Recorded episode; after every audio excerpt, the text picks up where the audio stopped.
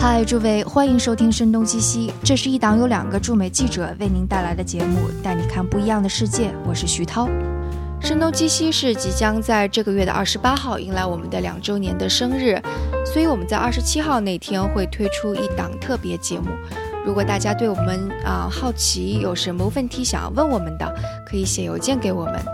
嗯，我们会在这档特别节目当中对这些问题进行回答。我们的邮箱是 etwstudio@gmail.com。除此之外，我们还有一个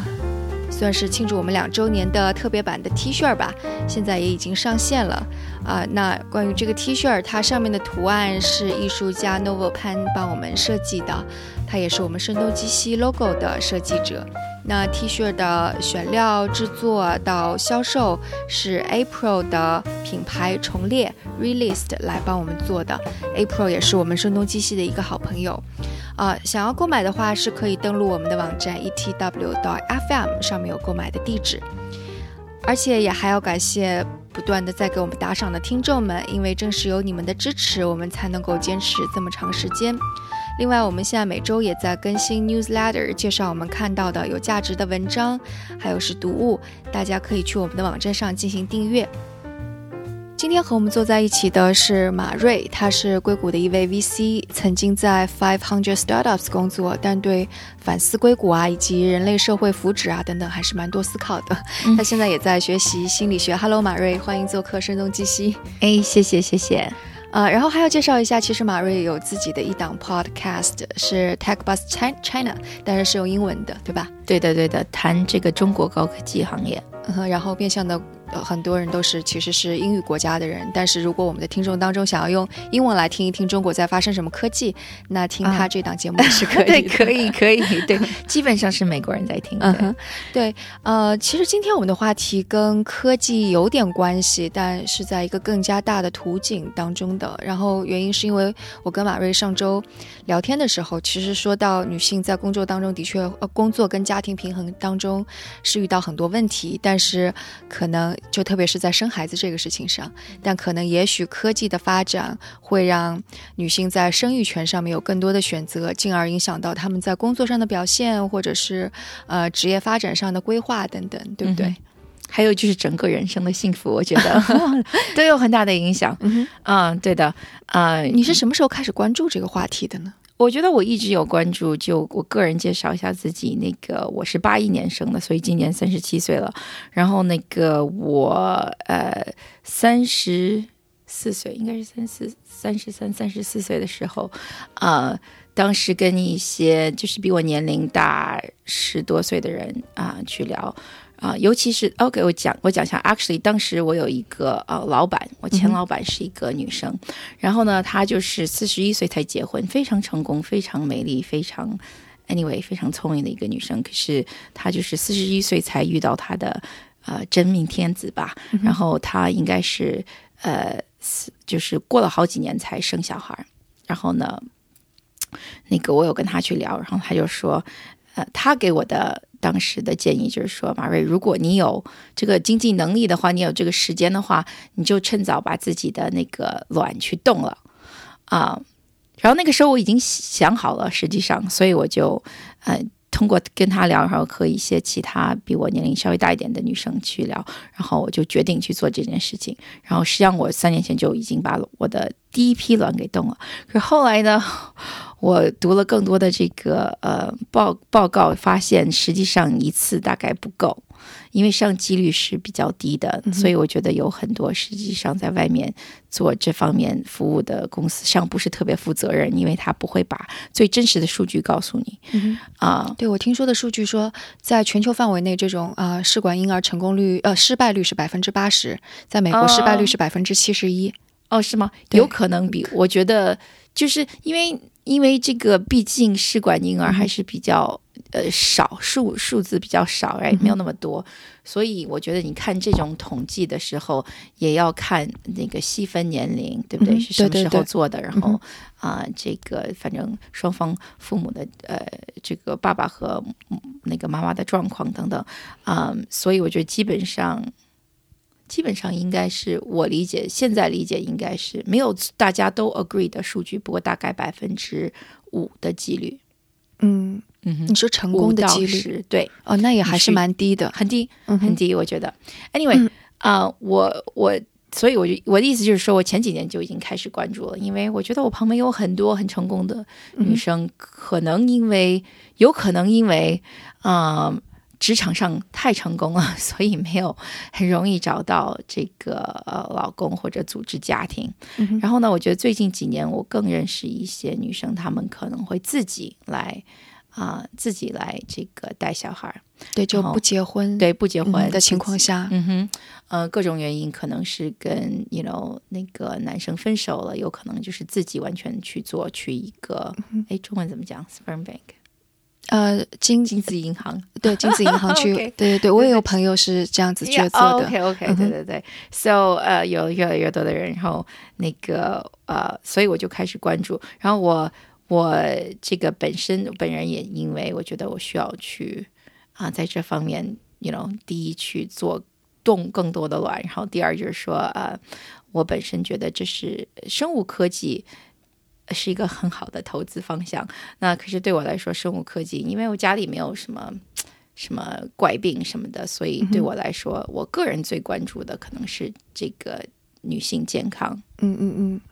所以其实这里有一个大的背景，就是虽然在中国可能说的很多是啊剩女越来越多，三十岁以上就是剩女了，但其实这个在硅谷可能也已经是一个很常见的现象，而且大家不会觉得说你晚结婚是个太大的问题，对吧？我觉得在这边啊、呃也有，肯、也是有压力的，不过压力比国内要嗯好。对，而且三十岁不算不算对，晚婚三十岁我真的觉得不算晚婚。。所以我觉得我认识的朋友，要么就是我是美国长大的嘛，那基本上要么就是二十五岁有一波，啊、接近三十岁有一波，然后现在可能就是呃三十五岁以上又有一波，就差不多这样子。啊、以上有很多人没有没有，目前为止也还是未婚。嗯哼，我觉我跟那个嗯，我跟一个 OBGYN 就是妇女科的医生在这边聊，然后他说基本上他看到三番有很多人都是三十五岁接近四十才生第一个小孩嗯哼。啊、那是视力。OK，、嗯对对，我觉得这个就是一个还蛮有趣的话题，因为其实声东击西之前也讨论了一些跟女性有关的话题，基本上都是说女性还是要嗯、比方说独立啊，这个社会的很多机会对女性不公平啊。但是是其实，对对对，就是就我们的我们其实有有聊过这个话题，但是其实我觉得有一个是绕不过去的，因为。嗯因为我是个妈妈，就是相当于是说我工作了没几年，我就已经有了孩子了。然后我我我我也在想这个问题，就是你会感觉到女性一方面她的确角色是一个需要去，嗯。就比方说你要生育下一代的，那这个肯定是女性的工作。然后以及你到一定的年龄，比方说三十五岁之后，我身边很多说我要做丁克族，丁克族说了很多年，到三十五岁的时候，突然就觉得不行，我一定要孩子，或者到四十岁的时候，就我觉得这可能是跟女性本身生理上的这种嗯或者荷尔蒙是有关系的。然后，但另外一方面，女性也是非常自由的，想要去追求更多的职业上的发展，那势必会要贡献更多的时间在职业上面。所以你的你就即使生完孩子之后，这个矛盾还在存在。你是把你更多的精力跟时间给孩子呢，还是给你的职业呢？所以我觉得。就是女性，就所有的职业女性都会面临这个问题，然后包括你刚刚说的，越来越多的女性可能会说，我推迟生育，我到三十五岁、四十岁之后再生孩子，可能也是这个对职业上的考虑之后才会做出这样的决定的。对，有相当一部分的人是有这样子的顾虑。然后刚才我们不还在在聊，就是说，呃，那个实际上，呃，那个美国的，这应该是哈佛的一个 study，就是说，基本上，呃，你在工作的前十年的工资，嗯，实际上学就基本上定了你以后的这个所有的 earning potential，也就是你以后赚的钱，赚的钱，嗯对你基本上前十年的工作就已经定了。那我觉得这给女性很大的压力，right？因为比方说你是大学毕业，你上个研究生二十五岁，或者你上个博士，maybe，、或者你上一个就已经快三十了。呀呀，你都已经二十五六岁了，然后你在工，你去 focus，呃，集中去工作，然后呀，你马上就三十五了，然后你马上就得做决定，因为女性的这个呃 fertility，right 是。生育的对嗯生育的这个期，就基本上像我，我现在就已经算是正正在急剧下降的 那个阶段，对对对，我好像三十五岁以后，三十七点五，岁是一个 坎是吧？对对，基本上，所以所以我觉得那个上是呀，对对，女性是一个职职业上、职场上是有很大的影响的，因为你得基本上得做比较好的规划。那我觉得男生没有这个压力，对，呃，男生有这个压力，好像但是影响不是很大。就是 我看到的，说是其实，在三十岁之后，精子的那种健康跟活跃度其实也在下降的。哦，对对对，这个是真的，可是就是没有那么急剧的下降。对，吧因为不是说不能用啊了，啊，对对对对对，而且可能对于女性而就是精子可能很多嘛，但女性的卵子真的就是非常珍贵的，对它真的是一个月一次，然后嗯每一次可能还不是足够健康。嗯然后包括你生育的时候，如果年龄很大，嗯，在怀孕的过程当中，对胎儿可能也会有一些影响。嗯就比方说啊、唐氏综合症，嗯，还有自闭症，很多都是因为母亲的高龄带来的影响。对对。嗯不过呃，最近的科学是代表说，呃当然我不是这方面的专家，我只是在讲我在网络上一些那个呃这个健康网站上看到信息，就是说你的。呃，子宫实际上是没有问题的，嗯就是你个人健康如果好的话，你那些你刚才讲那个什么糖那个唐氏唐氏啊，对那个可能是跟你自己自身的基本健康是有问题的，啊、有关联的。呃，可是你的卵子的这个健康是绝对是完全受你的年龄影响的，所以有可能这个小孩不健康的原因就是你的卵子就已经不健康了。那你越等就越越有问题，所以我觉得，就像我刚才讲的，如果你做很简单的算术。大学加个研究生，再去工作十年，你基本上你已经就在最后的一两年的，对，如果你事先没有安排好，对不对？没有做这个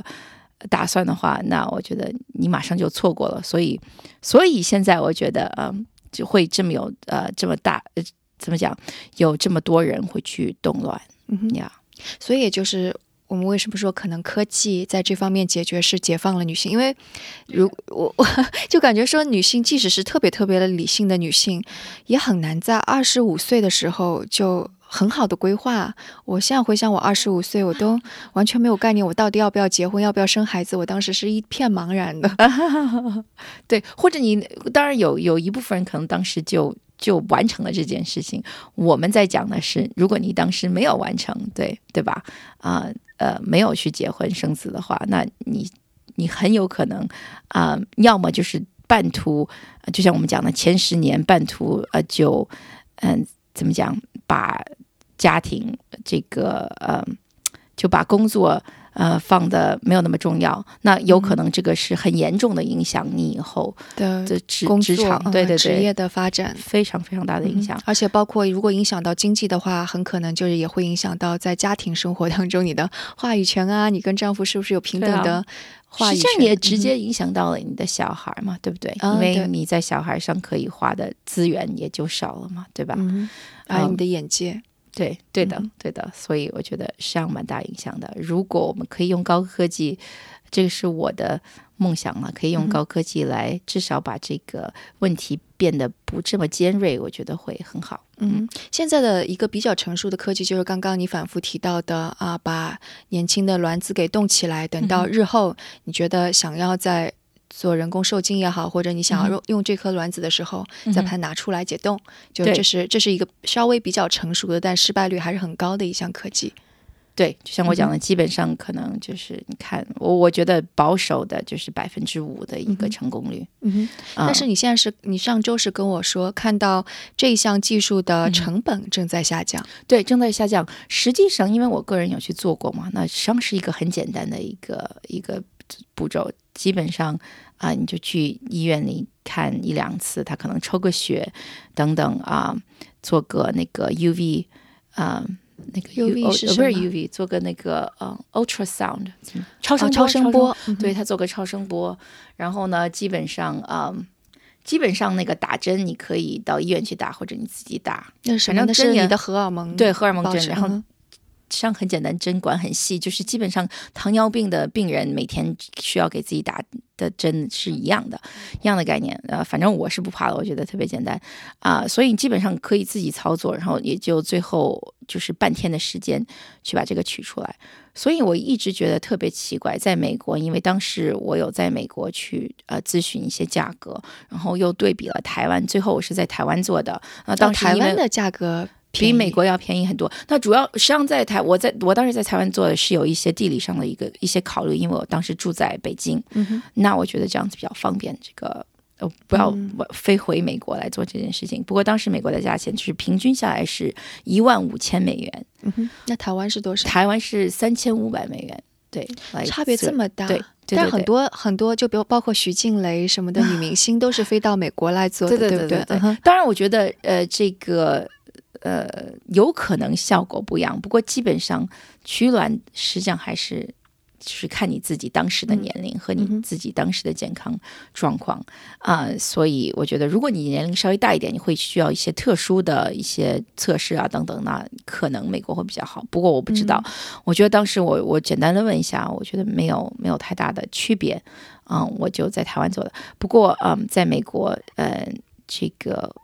呃前几年开始啊、当然我觉得一些大的互联网公司，它的意就是它的企图，并不是说为他们的女性员工好，而是说他觉得可以这样子可以稳下这个女性员工的心，然后让他们不这么焦虑，让他们可以更。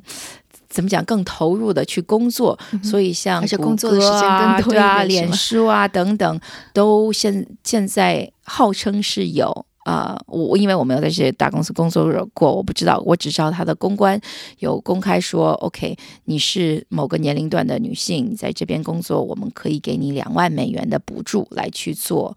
这个冻卵的呃手术，嗯。呀，所以所以呃，从大概两三年前开始有这样子的一个风气吧，有越越来越多的公司有这样子的一个呃福利。所以现在的成本降到多少了呢？那啊、从当然我我相信，因为这些这些大公司他们有提供这些福利的话，肯定有一定的诊所，它还是以这样子的价格来提供这样子的服务。可是啊，因为反正公司买单，对对，因为对啊，反正公司买单嘛，对吧？我不知道什么保险公司最终最终买单。不过现在可以看到一些就是 to C，就是给呃个人去做的啊、像我上周去看的一个公司叫 Kind Body，他们是一个新的 startup，那它的呃价格就是四五千。所以它怎么能够把成本降下来呢？这个我不是最清楚，可是我相信是因为本身就不是一个特别，不是一个怎么讲，不需要 不需要特别多人工里面的，因为很多都是自己做的，然后基本上就是最后的那一个手术是需要医生来做，其他实际上你可能要一个护士都可以完成。这个是不是后面的成本计算也跟就是你这个卵子冻在哪里，然后呃冷藏的技术什么的有关系啊？没有，现在这个都已经三四十年的技术了，而且没有太大的改变，所以基本上，呃 OK 应该都是一样的。因为我我是知道今年上半年的时候，在旧金山有一个是跟那个嗯是叫 Pacific 什么的，它的冻卵的这个冷藏中心是失效了，哦，是吗？对，特别可怕，所以对对对。是因为正好我有朋友当时正是卵子冻在那里，而且他正已经面临着想要人工受精的这样，嗯所以当时非常非常的沮丧，而且真的是影响到了非常多的人。哦，对对，我也看到，就嗯其、美国有其他州有这样的事情发生，肯定有了，因为这是一个这是一个机械故障，对吧？我没有太仔细去看它，就是对，但是就是连线杂志，我看当时还出了一篇报道，就说为什么都已经过去这么多年了，我们这个冷藏的这个系统居然还不能够保证，嗯，更嗯高效率的。对，这个这个是有这样子的风险的，对。不过不是你讲的那个，不是呃，我我我觉得嗯那个应该是一个机械故障，因为我有看到其他州有这样子的事情发生，就是那个就像就是一个冰箱嘛，然后它有断电了。对对对，它断电了什么什么，或者那个温度没有调好，或者怎样怎样，嗯，不过呃，在技术上突破好像没有特别多，就是说这个，因为它是一个 flash freeze，呃，就是闪动那个技术和这个把它解冻的技术，呃，据我所知没有什么太大的改变，所以会说，呃，目前为止那个你把它解冻的时候，基本上大概有百分之二十的就。不会，呃，就是解冻的时候就就失败了，对，就失败了呀，就不能用了。啊，这个技术我觉得在未来肯定会有更多的突破。不过目前为止，单单在那一步骤上，你就会，所以你要很多个嘛。就是我讲的这个百十百分之五，有些人会讲百分之十的成功率是把这个呃算进去的。嗯嗯，所以就是在这个领域上，那意思就是说，虽然成本降低了，那可能是。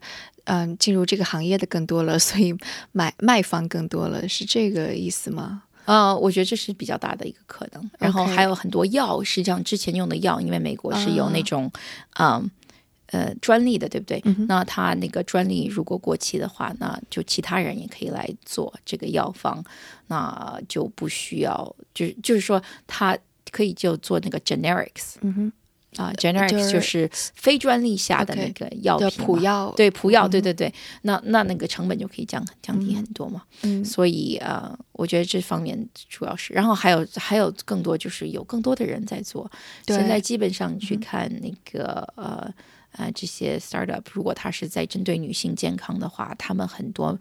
嗯，他的这个目标用户并不是说像我这样子年龄的，而是说他二十几岁以后的，你刚刚大学毕业，他就希望来捕捉你，那就说 OK，你应该就是除了冻卵之外，还有很多 startups 来做，就是你怎么样来理解你自己的女性健康？我给你做就是固定的测试，或者就是很便宜的，对生育健康就是。固定的给你一些测试，或者就是把以前的测试，你必须得花一一千美元去某个就是特殊的呃诊诊所去做的一些测试。我现在可以你在家里做，然后呢一百九十九。嗯，美元这样子，对我觉得这一点很重要，因为就是我我在做这一次我们聊天的这个功课的时候，我会发现有一个争论是特别明显的，就一派就在那里说，你们要注意到，就是这个是一个科学的事实，你看这个三十五岁以后生孩子就是。嗯，风险会比较大，就是不不孕不育的这种可能性就比较大。但另外一方面，就更多的是站在女权或者说女性应该工作的这这个立场上的女权主义者，会说你们不应该把这个统计数据拿出来吓人。就统计上的这种高风险，并不意味着每个人都应该就把这个数据顶在自己的头上，一直去担心。所以就是嗯，应该是去年还是反正就最近吧，就《大西洋月刊》有一个人就还。就反大西洋月刊做了一个非常。大的报道，然后这个作者他就拿自己来说事情，说他当时才在二十多岁，三十岁，然后他看了《时代》杂志的一篇报道，当时就是的确是说了，如果你，而且他是说把最佳生育年龄定在了二十七岁啊，对的，以前对说二十七岁以后，那你的卵子的质量就是在下降，然后三十五岁之后就急剧下降，然后所以他就遭受了非常非常大的焦虑，因为他本身是一个非常喜欢小孩的人，但是他当时。就面临着跟她的前夫离婚了，所以她这样一算，说我如果再找到一个合适的人再生小孩，那我怎么样都要三十五岁了，所以她就非常非常的焦虑。但所幸她的家人非常的支持她。然后等到她来写这篇文章的时候，她就说：“你看，我现在有三个孩子，都非常的健康。我三个孩子都是在三十五岁之后生的，其中一个孩子是我四十岁之后再生的。然后我现在回想我过去的时候，我根本就没有必要这么焦虑。然后就是我。我当时看这篇文章的时候，我就觉得其实两方都都对，因为你必须告诉女性，就是呃，《时代》杂志那篇就是告诉女性说，你不要真的觉得好像自己是是超人，就是你不能够否认自己是就是会老去这样的一个事实。你必须意识到，如果你无限的推迟的话，到某一天可能真的会有这样的风险。它其实是在提醒女性这样的风险，但另外一面可能说的就是，就是你也不要。背上太多的压力，女性压力已经很大了，不需要再多加一个压力。那你刚刚说的那些那个呃，startups，我觉得它好的地方就在于，它一方面的确说女性你可以推迟，但是同时你要有啊自自己对自己身体的一种了解，嗯就你说的，就是嗯嗯，说就是自己在家可以做的那套东西，对对对，然后了解说我的卵子的质量到底怎么样，我是不是其实现在在一个呃可能有风险的情况下，我是就是也许大数据可能说你在未来五年会有身体发生什么不。不不好的变化，那我现在就把卵子给冻了。我觉得这个是让女性有更多的知识，然后掌控自己生育权的这样的一种方式。对，有更多的选择。不过，我觉得要补充的就是说，这些公司他们也是有争议的，因为用的，因为这是一个比较相对来说，这个技术可能说是呃不是很新的。可是呢，因为之前没有很多人去做这种测试，所以我们实际上也不是最不能不能百分之百来确定，就是呃像。这个卵子健康，他们用的是一个叫 AMH，应该是 anti-Mullerian hormone whatever 这个这个东西来测试。可是实际上我们并不知道为什么这个指数跟一个女生的这个卵子是有这么大的关联。哦，那是黄体酮吗？你是刚刚说的那哎，个？我我不知道中文是什么。OK，反正基本上所有的测试都是以这个为主，然后你可以也你也可以测试其他维度的一些一些 biomarker，嗯。不过我想讲的就是，基本上我们实际上对这方面的，啊，你讲的生育健康没有太多的知识，所以实际上我们如果你现在来用这些 s t a r 的服务的话，当然我觉得它的数据是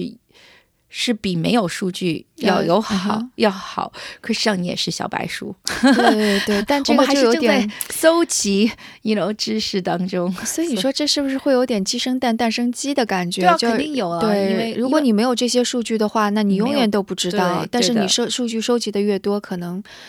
可能准确性就会慢慢提高。对对的，我们现在只是有有限的知识，所以嗯我个人也是抱这样子的一个心态的，就是说，呃。而且你刚才讲的那些很多，就是呃稍微年龄大一点的女生，她们的生育能力等等，实际上，呃，我有看一些 studies，就是说那些数据并不是最可靠的，因为很多人就是他可能就被吓跑了，就说就是以前现在我觉得会少一些，不过以前。呃，可能我们倒退二三十年，那很多女生她可能三十五岁以上就不不生了，对，就不生了，因为有医生告诉他你不能不能怎么怎么样，所以实实际上你去看仔细看那个年龄段的数据的时候，那个人数上是非常少的。那我们知道统计学，如果你的人数少的话，你的这个这个呃几率就不是很准了嘛，对吧？然后呃，所以我觉得大家也考也可以考虑这个。然后当然还有现在有更多的呃这个有各种药，对吧？各种其他方式来帮你帮助你来怀孕啊、还有就是现在人的健康也不一样了，对对吧？嗯对，以前像那个。我我觉得以前大家可能对这个养生就没有那么大的研究，那现在我们，我我我自己回想到那个我小时候，大家说，呃，我在美国长大的，就是说，呃，营养补营养的概念和现在的补营养的概念都已经很不一样哎，了。举个例子才呢？美国 当时美国二十年嘛。当时美国是什么样的一个？啊、当时呃，我觉得当时就是说那个呃，要低脂肪，对不对？低脂肪，然后没有什么跟糖有关的概念，然后低胆固醇，所有都是低脂肪、低胆固醇，然后高纤维。那现在发现，OK，高纤维还是好的，可是低脂肪实际上也要看什么样的脂肪。然后呢，胆固醇实际上你吃和你嗯身体的胆固醇可能没有我们想象的那么大的关联，对不对？啊是吗？我这个我还哦，是不知对对道。对对对，这个各种现在还是有各种这个改变，像 nutrition 营养有很大的改变，所以人人的健康也有很大的改变。还有呃，以前我觉得至少在美国，就是你吃那些 processed foods，呃，就是呃制造出来的那些就是类似于火腿啊，或者是对对加工过的加工过的食品，啊、以前没有人觉得什么，对吧？嗯而且以前就是二三十年前，如果你疼小孩，你带他去吃麦当劳，这是一个 happy 的事情，这是奖励他的事情。嗯现在，如果你是一个母亲，然后你带小孩去吃麦当劳的话，别人会觉得 OK，你没有知识，你怎么会去带吃垃圾食品，right？对不对？啊，这一段我要给孩子爸爸听一下。对吧？所以我，我的意思就是说，实际上我们我们的健康也在不停的变，呃，所以人的体质也，我觉得也有，也不是我觉得，就是很明显的有有一些不一样。那呃，那我觉得这肯定会影响到你的生育健康。嗯哼，嗯哼，所以也许在再过个十年、二十年，科学就会发生发现，四十岁以上生育的妈妈会更加多了。对我，我我觉得现现在已经是这样的一个趋势，只是说，呃，以前觉得那个以前爆出来的那些几率，我觉得可能会改，嗯会改，因为有越来越多人会去尝试这件事情，呃，然后就就我们可能现在有不一样的体质，因为有不一样的生活方式，不一样的呃那个养生的方式，然后呢，呃，还有有各种药物去帮助，我觉得这个这个。我觉得概率肯定会是提高，那我不知道会提高多少，嗯，因为还是有，我觉得生物上还是有，还是有局限的哈。对局限的，对我我看到这个就是想要突破生物极限的，有一些科学家也在做一些黑科技啊，其中一个是说把你啊卵巢上的就一小片组织给刮下来，然后把它给冻起来，而不是冻你的卵子。就把在你年轻的时候，比方二十几岁，他说，所以就是这一小片组织上有很多细胞，然后这些细胞可以把它培育成卵子，然后以及并且它因为是可以生产出激素，即使你未来不想要孩子，但是你可能可以推迟你的啊绝经期。嗯，对对，我知道有人在尝试这个。对，然后我觉得，哎，这个听起来对女性还是蛮好的，就不管你要不要孩子。对对对，还有我们上周讲的，就是有日本的科学家，然后美国科学家也有在做，I think，嗯，就是把你人体里的那个 stem cell，就是类似干细胞的，对干细胞，呃，并不是干细胞，不过是那个就是类似的，呃，跟多学叫多样多样干细胞，something like that，yeah，啊，他们现在可以把它培养出那个卵子，当然是在。在人身上还没有成功，可是，在那个老鼠身上，you know always 都是老鼠开始，在老鼠已经成功的培育成啊这个卵子，然后并受精，并成功的生了老鼠宝宝，所以有可能以后也有这样子的啊，有这样子的机会。而而且他做的这个是很奇特的，因为你的卵子只有你的啊一半的 DNA，对不对？嗯所以严格来讲。他们在老鼠上呃做的就是说，你可以是一个男生的老鼠，可是我可以也可以把它培养成啊，他们在尝试这个培养成卵子，所以蛮有意思的，好神奇，对啊，所以就是说你自己无论性别，因为因为你的这个卵子或者精子只有一半的 DNA 嘛，呀，然后卵子的话就是那个。主要是那个 X 嘛，嗯那男生是有 X 和 Y 的，但女性的细胞就不能够培养出 Y 染色体的了。我不是我不是生物学专家，不过有可能可以。我觉得如果那 editing 的那种 edit，对对对，你去剪辑出一个，对，修一下基因，呀呀呀，对，这个就太黑科技了。这个非常黑科技，不过不过我觉得这个很多人想要做的事情，估计也会有很多伦理挑战吧。哦非常多的伦理挑战，已经有很多人站出来说这个，尤其是如果有一些宗教信仰的人，对不对？就会，你想有有，基本上美国有宗教信仰的人，连这个堕胎都不相信，所以都严格反对。那那这个就是，这已经太挑战他们。对对对，然后包括那个同性婚姻之后，完全是两个爸爸的基因的孩子，或两个妈妈基因的孩子，这就有可能了。对我我所知的上，就是有一些。这这样子有这样子背景的人在想做这件事情，嗯哼，对，嗯啊，那那那就我们如果先不说那么远，刚刚我们只是说到了那个，嗯，这样的一些技术出现之后，对女性可能在职业上的选择，就你决定什么时候生孩子，你是决定什么时候只是 focus 在你的职业上面，这个会产生影响。那我们可不可以再想的更加深远一点？就比方说女性，你刚刚说你有一些朋友就啊完全。不需要爸爸这一边了，因为自己经济也足够的独立，所以自己来抚养这个孩子。那其实我觉得这是对现代社会结构、传统社会结构的，也是算是一个颠覆。就你会有想过这个未来社会结构啊、家庭结构，嗯，这方面的问题吗？对啊，我我我有在想啊，我个人的家庭就是我父母婚姻很美满，所以啊，我我个人没有就是。怎么讲？就是这种 non-traditional 非传统家庭的啊经验。不过呃，我看到我旁边就是朋友越来越多有这样子的组合，对吧？嗯，就像我讲的，之前可能各种原因，那个男生离开了或者 whatever，所以是女生自己一个人在带小孩。如果是在有足够经济能力的前提下，我看到他们的，当然我旁边的人可能小孩也没有那么大，就是三五岁这样子，可是我看到他们是很快乐的。那我问他们，我说。呃，可以告诉我为什么这么开心吗？然后就说，第一，一开始是当然一个人肯定很孤独，对不对？可是最后就是真正在带小孩的时候，他们看到的是旁边啊有这种传统家庭的小孩，是爸爸，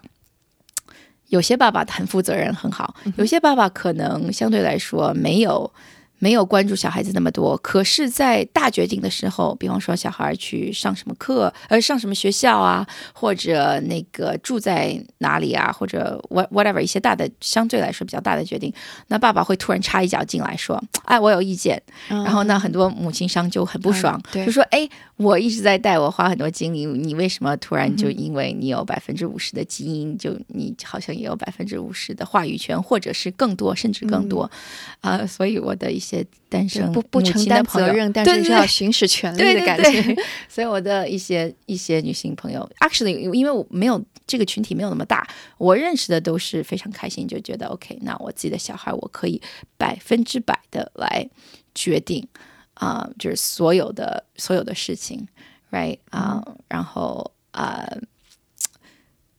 然后我觉得当然相对来说。也有一些关系上的变得更简单，对不对？因为没有爷爷奶奶这边，呃，对 对吧？哎，所以美国有一大堆人，还是说其实是 那个，就你刚刚说的爷爷奶奶、公公婆婆这个，对，一大堆人就省略掉了。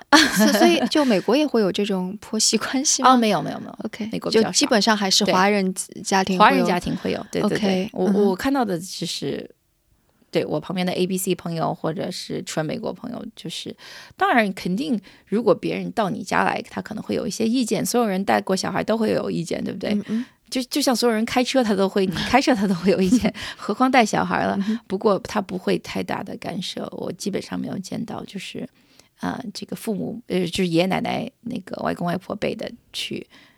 过过度的去干涉没有？嗯嗯，对，在中国可能吐槽抱怨的就比较多，非但老公是个巨婴，而且 呃公公婆婆还要插一脚，可能这种的事情比较多一些，在中国。嗯，但是其实你说出来的就是一个可能性，就以后非但有丁克家族这样的丁克家庭这样的情况，那还有可能就是完全是一个妈妈带一个孩子，不需要老公的，不需要爸爸角色的这样的一个环境。我会觉得对社会有很大的冲击，就是先不谈，因为我可能是。因为我是投资人背景，所以我会想到马上联想到一些商业机会，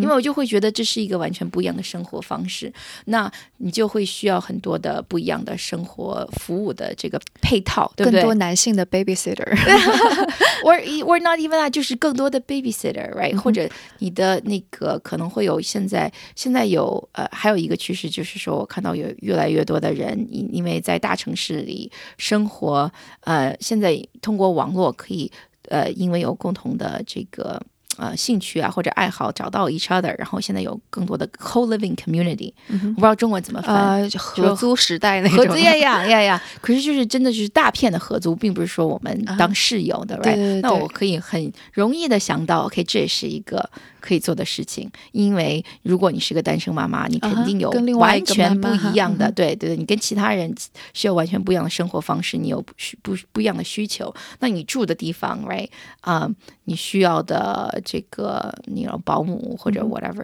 服务都不一样，对对对。然后你整个怀孕的这个过程也可能完全不一样，right？你需要像像如果你有一个。老公的话，那你去看医生，这个是他这他是你的紧急联系人。那如果你没有呢，right？那你现在可能是不是有更多的其他人要服务啊，来帮你做呃，帮你变成你的 emergency contact，带你去。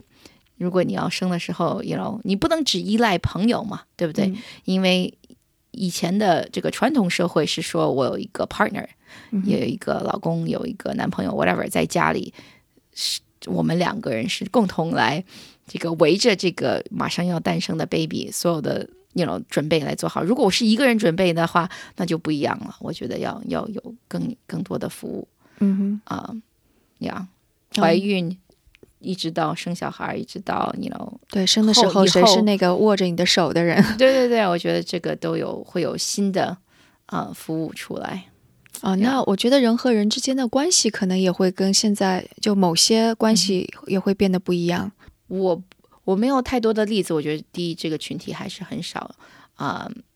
那个不过我认识的一些单身妈妈啊、我觉得他们那个嗯，基本上是跟其他单身妈妈在一块儿，嗯所以大家都是呃互相需要对对对，互要需要这样子的一个呃这样子一个社群啊、然后第二就是呃，因为花了很多精力在小孩上面，来来去生这个小孩嘛，因为这是一个非常非常怎么讲？非常实际上非常难做的一个决定，right？对代价非常高的一个决定啊、所以他们在呃这个管他们小孩的时候，也是做出我觉得一些不一样的选择。像我看到就是一些可能嗯、前一年到五年，嗯是待在家里陪小孩的，嗯因为他们觉得，you know，我已经花这么大力气把你生下来，那我不想错过，对吧？然后呃，所以他们的这个到时候的工作也是也是不一样的，很多都是 work from home，在家里工作。嗯哼，我觉得我普遍看到他们都没有去，都没有很嗯、呃积极的去找那个另一半吗另一半对。嗯，因为找来另外一半，按照传统的家庭观，还要照顾对方。对 我就觉得还要照顾另外一个婴儿。嗯，对，就如果另外一半真的是很负责任，能够承担起很多家务的话，那还行。但是如果还是传统家庭出来的那种男生的话，我觉得还是蛮，我只得罪了好多对男听众啊。我们就是我觉得我在西方也有也有看到这这样子的问题，是吧？中国也也 但我真的觉得，就是嗯，当一个女性，首先她学历高，另外一个她实现了经济自由，她可能在做生育这方面决定以及怎么教育下一代，真的还蛮不一样的。我认识一个妈妈，她是在就两千年那个嗯泡沫。之前就获得财务自由的，就因为她财务自由了，所以她花了大量的时间去旅行啊什么的。后来她嫁的那个人也比她大很多，所以当他们安定下来的话，事实上她老公已经就是也不太能够生育了吧？就她年龄也大了，但她老公比她还大，所以基本上不太可能生育，所以她也是人工受精，然后有了两个双胞胎，哎，对，是两个双胞胎孩子，然后她很多决定还蛮就是还蛮让我震惊的。她第一就是跟我讲的第一个决定是那个，嗯，他因为他当时被派到了那个上海去，相当于是为一个外资公司在那里管理，进在上海进行管理。那你知道，就是一旦是在上海的话，一到入学年龄，大家都很着急，说：“哎呀，应该上什么幼儿园啊？我们是不是要怎么怎么样啊？”他就完全没有让孩子上幼儿园。然后他他我说啊，你为什么不让孩子上幼儿园呢？他说我知道我孩子需要什么。他说可能不去幼儿园少的不就是那个可能呃 social 就是社交方面的东西嘛。但是我天天都带孩子去公园啊。他说所以我觉得这不是个问题，所以他一直让孩子待在家里，待到了要上小学。然后上小学，他没有像其他的家长一样把孩子送去了嗯私立的学校，因为他本身就是一个外国人嘛。他就是上了一个菜市场小学，呃，就是上海人口中的就 还不是好的公立学校，就是门口的一个菜市场学校。就是反正他心也很大，他就觉得他说，我觉得我的孩子不会坏到哪里去，他的学习能力我是相信的。对，然后就是后来他呃孩子大概到十岁的时候，他们就回到了旧金山，也是选择了，因为旧金山的初中很差，就大家都是有共识的，他还是让自己的孩子进了一个很普通的公立学校，然后孩子非常，因为他孩子相当于是人工受精，而且，嗯、基因就是医生明确的跟他说，他有个孩子的基因上面有一点点问题。所以那个孩子，你会看到他个子比较的小，长得不是很高。但是当那个孩子说我要去打橄榄球的时候，橄榄球是一个特别暴力的，然后他他也就答应了。然后就是看着他的孩子在一群人高马大的，而且因为他那个学校就是很普通嘛，很多黑人孩子，就是很多白人或者亚裔其实是很害怕这种的，是吧？但他也很放心的让他孩子去去去参加。然后他就说，他他跟我说的时候，他就说，他说，嗯，就是我当时做这个决定要不要生这两个孩，就生这个孩子的时候，就是很艰难。他说，我觉得我是有私心的，我是为了让想让我的人生完满，所以生了这两个孩子。他说。等他们生下来，我是希望他们的人生完满，所以我就要他们，就是他们想要什么，我一定会全力去支持他们，但我不会把我的人生的预期加在他们的身上，我对他们没有人任何人生的预期。然后我就觉得，嗯，这个跟我就是我，我就回想起来，我二十五岁的时候我会不会这么想，我三十五岁的时候会不会这么想？然后他是现在应该是四十五岁或者更年纪更大，所以他会那么去想，我觉得还蛮不一样的。对，我觉得，就因为。呃，这个这边补充一下，我有我有学过蛮多心理学的，所以像我们很多人就会误以为，哦，你长大了，你成成人的话，你这个人的改变，要么就是不怎么改变，就是已经定型了。中国人不是很喜欢说什么三三岁看大，七对对七岁看老什么的。那个呃，可是实际上事实呃证明，就是说一个人从十八岁到八十岁是有蛮大的改变的。对，当然只是没有。这个你从刚生下来到成年这个时候那么快，不过如果你是拿几年，就是三五年这样子一个时间段来看的话，上是有改变很大的。你自己回想到，就像你讲的，二十五岁到现在已经很不一样了。那你那个，因为家长是呃。在除了你给他的这个小孩子的基因之外，当然基因也很重要，基因大概是百分之五六十，至少啊，你的影响就是在早期的时候，家长的影响是最大的，所以你个人的那那时候的修行和你个人的状态，对吧？就很大一部分影响到了你的小孩的这个经历呀。对，你给他的，特别是小孩在小的时候，其实物质上物质当然很重要，但是很重要的是你是不是。多跟他说话，你是不是经常亲亲抱抱他？你是不是能够非常啊，能够回应他的需求？然后像像我看到有一些数据分析，就是说那个嗯嗯，就是美国现在不是阶层流动越来越少嘛？但是就会看到说，如果一个女孩子她是在十七八岁或者是上大学的期间就生了孩子，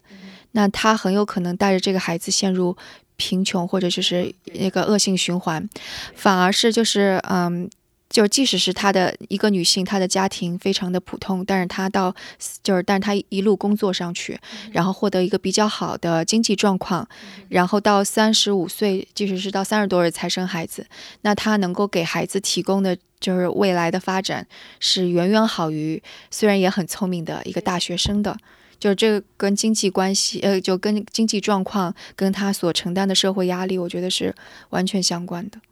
而且，啊，顺便可以提醒一下你的男性呃观众或者听众，那个智慧，小孩子的智慧很大一部分是来自妈妈的。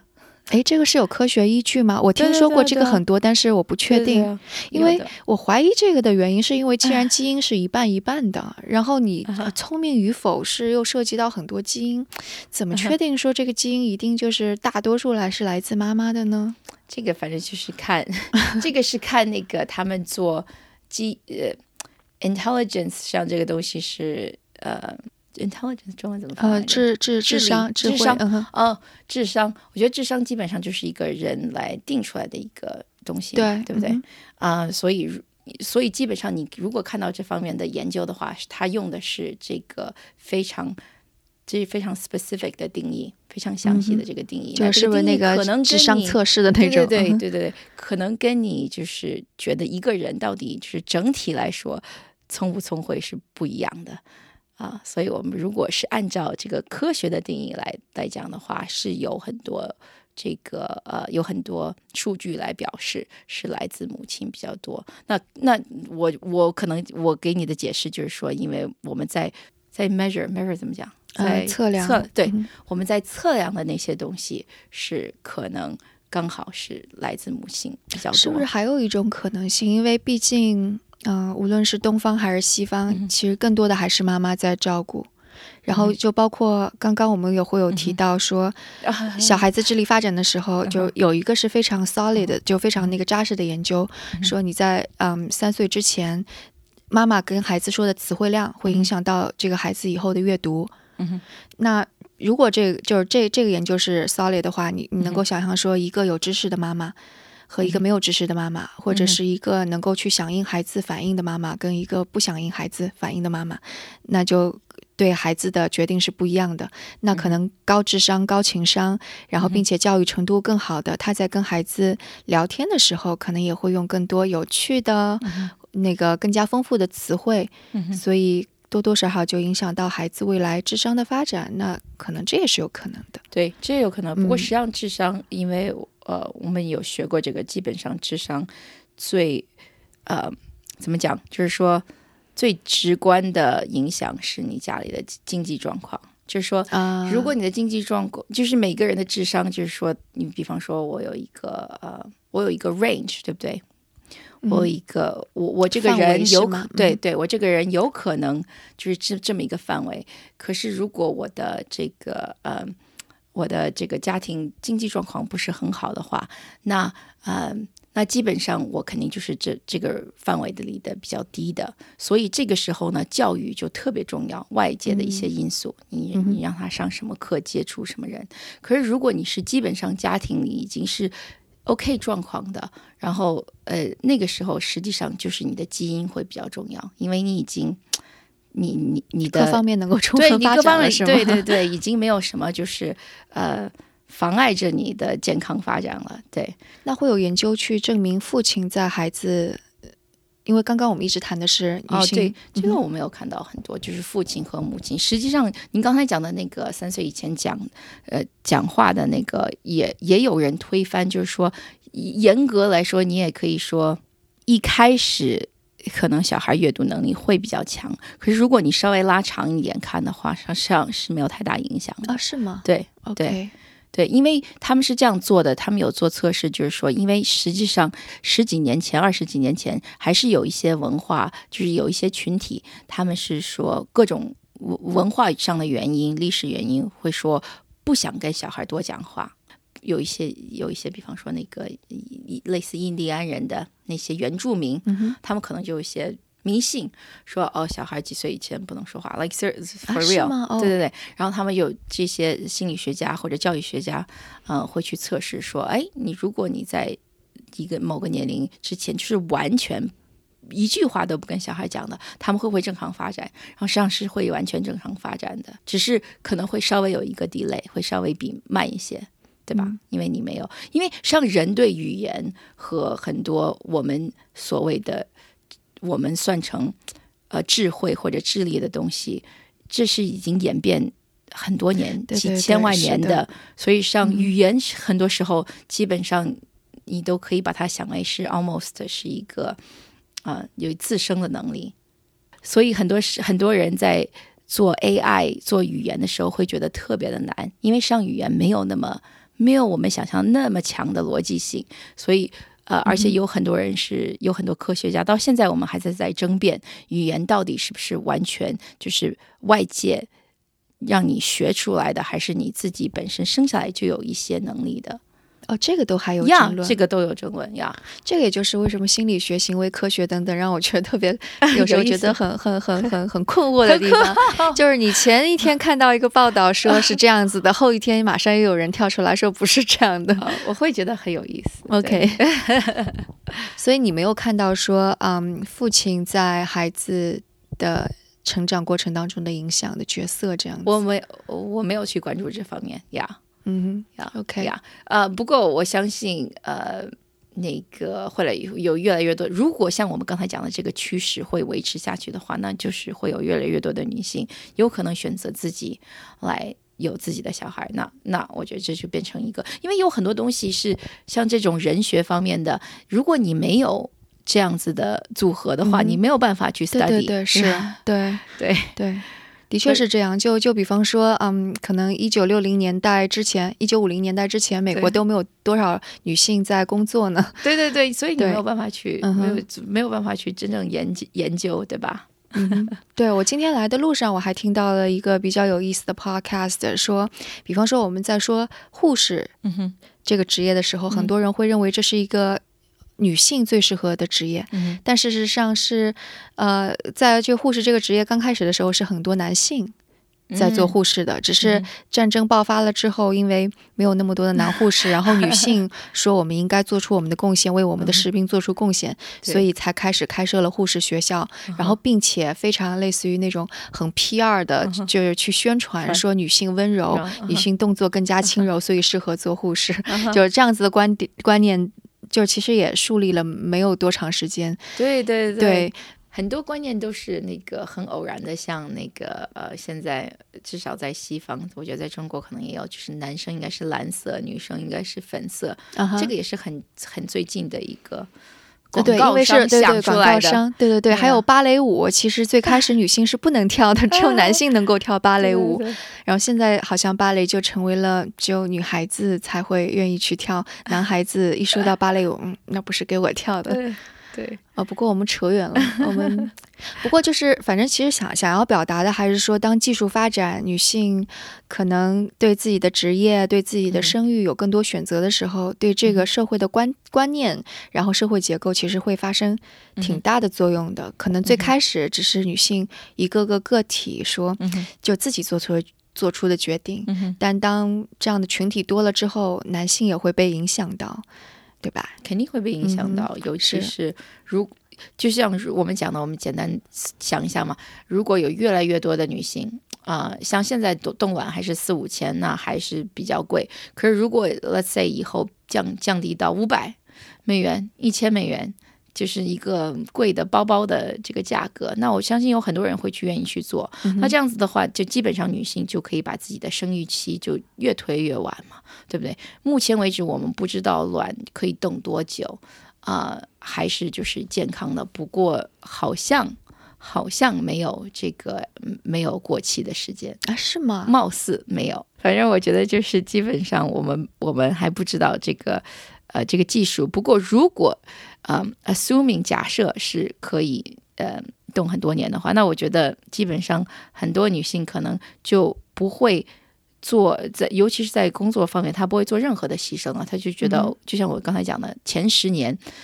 绝大部就是你的前十年，很大一部分决定了你以后的呃这个经济状况，对吧？那如果我们想象一个世界，就是没有一个女生会在前十年去嗯花时间去生小孩。那我觉得这是一个很大的变动，对。那有可能他们结婚也会更晚，现在已经很晚了。是我看到一个数据，好像上海的都变成三十岁了。嗯，上海有可能年龄对对，我觉得北上广应该都还越来推迟越来越晚。对啊，因为你看越来越多人接受研究生教育，嗯哼，那出来就已经。嗯，差不多二十六七岁了。对啊，他把结婚年龄也推晚了，生育因为因为生育可以贴就推晚，那结婚年龄也推晚了。那结婚年龄推晚了以后，那我觉得是不是代表你在择偶的时候标准也不一样了？嗯，对，我觉得中国现在剩女大量出现，就是因为择偶标准的不一样。对的，我我我我深有同感。然后那个择偶标准不一样以后，那能结婚走到一起的。家庭，我觉得它的组合也不一样了，就是这个我们以前认为这个传统的角色也不一样了。那在爸爸妈妈都担任不一样的角色以后，那这个养出来小孩肯定也不一样。我觉得这个对社会上有很大的一个冲击。我是这样子希望的，有这样子一个冲击，因为我觉得现在有很多，嗯，尤其是对女性一些劣势，一些这个。啊，不公平的地方。对，而且我觉得很多家庭关系是不健康的，但是就因为有了个要生个孩子，要传宗接代，凑合在一起，其实毁掉了很多人的 幸福。对，所以如果我们所有的人，不光是女性，像男性也可以想，这也是你也你也是有更多的自由的。对，好，那我觉得这样子很好，而且而且我觉得现在很大一个一个问题就是，很多人实际上并没有准备好去当家长。对不对？对，是对，所以呢，那我现在也给更多想要真正想要当家长的人，他有更多的时间去考虑是不是真的要去当家长，你怎么样去当家长？所以我相信心理学是啊，我觉得 我相信很多，我觉得小孩下一辈子的小孩子也会受益。是，我觉得是对，现有现在已经有宝宝的人，我觉得也他们也可以想到，第一，他他宝宝的宝宝。很有可能面对是这样子的社会，是。可是即使就是他的宝宝这一代，也很有可能他去择偶的时候，或者他是你 know, 他生了一个女儿，他的女儿有可能就是这样子一个生活方对，式。所以从现在开始起就要接受这种，知道可能会即将来临。对，嗯我觉得很有可能有这样子一个技术的话，就会有人去用。对对吧？我也觉得是。然后这个技术现在又变得这么方，便相对来说比以前更方便、更便宜，那有更多的人会去想。对，所以就现在的剩女只是一个前奏而已，哦，对，前奏，就是一个前奏。接下来的剩女会做出什么样的选择，是老一辈的人没有办法理解的。嗯嗯，但是却是新的社会结构跟新的经济下的一种蛮蛮正常的状态吧。对可是我觉得很正常啊。对你想，你退回个呃八九十年，大家也没有可能去想有这么多女性在工作岗位，上做，CEO，right？、嗯然后对，然后家里有可能是你讲的这个暖男，或者就是在家里的这个后 daddy 嗯在在带小孩，对以前是不可能的。对，以前比较难以想象。对，现在有越来越多了。对其实就这近一百年、五十年发生的事情，我觉得更少，可能才更少。才二战之后二战之后发生的事情。我那个我跟一些四十五呃四五十岁的女生在聊，尤其在亚洲工作的，她们都跟我讲说，就是二十年前工作的，而二十五年前工作的话，比我也没有工作太久嘛。他们说，基本上他们一上工作岗位，无论你是什么职位。你都得去帮男生倒茶、擦桌子，帮男生倒茶，对对对，即使你进来是职位比他高还是 whatever，你说是在亚洲吗？，对，在亚洲 OK 在亚洲。可是实际上，我有去问，再推，再再到呃，就是再呃退这个呃几十年，在美国也是一样的，也是一样的。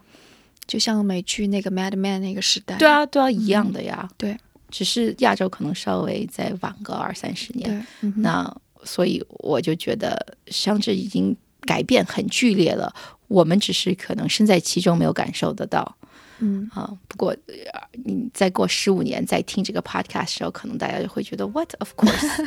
当再过十五年我们再来做一个节目吧。对，那好，那我们今天节目就到这里，非常感谢马瑞给我们带来这些观点。OK，谢谢谢谢。那这一期节目是我们两个女生的对话，我也很好奇男生们会如何看待这种可能性，是不是也会有一些反对意见的？当然，我也好奇女生们是否会有不同的角度或者知识的角度来看这个问题。所以有想法不妨给我们写邮件，或者在 Telegram 的听众群中进行讨论。